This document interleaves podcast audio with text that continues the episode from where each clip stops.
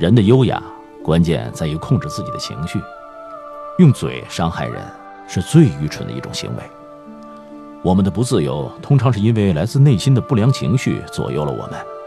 一个能控制住不良情绪的人，比一个能拿下一座城的人更强大。《三国演义》当中，张飞之死其实很憋屈，他不是在战场上慷慨赴死，而是被自己的情绪杀死了。听到好兄弟关羽被害，他首先就抑制不住悲伤，血泪沾襟。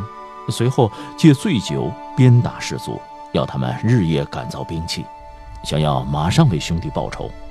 最后部将范江、张达忍无可忍，只好趁张飞再次醉酒的时候，将他刺杀在军营里。没有人否认张飞的能力很大，但能力这么大的人，最后却得不到一个理想的结局。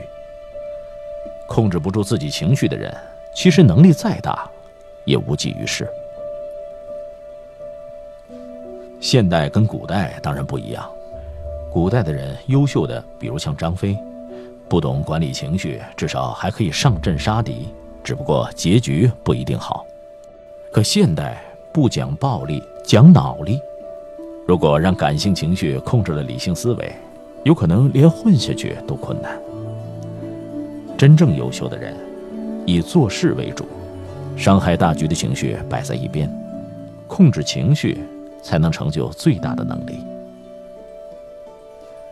梅西和巴洛特利的差异就很能说明问题。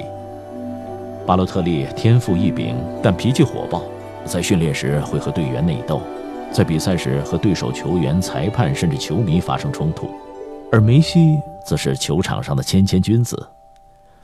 有人评论说，如果梅西也像巴洛特利一样脾气暴躁，动不动就骂娘动粗。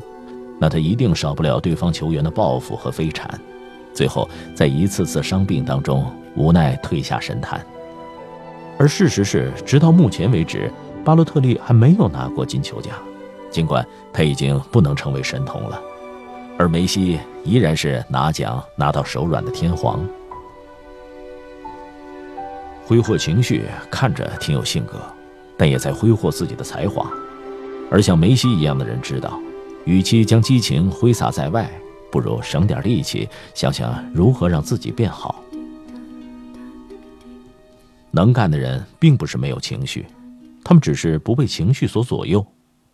怒不过夺，喜不过语，源于内在的自信和魄力。电影《教父》里面有句著名的台词：“永远不要让家族外的人知道你的想法。”情绪易于波动、喜怒轻易就形于色的人，与其说是坦率，不如说是缺乏内心历练。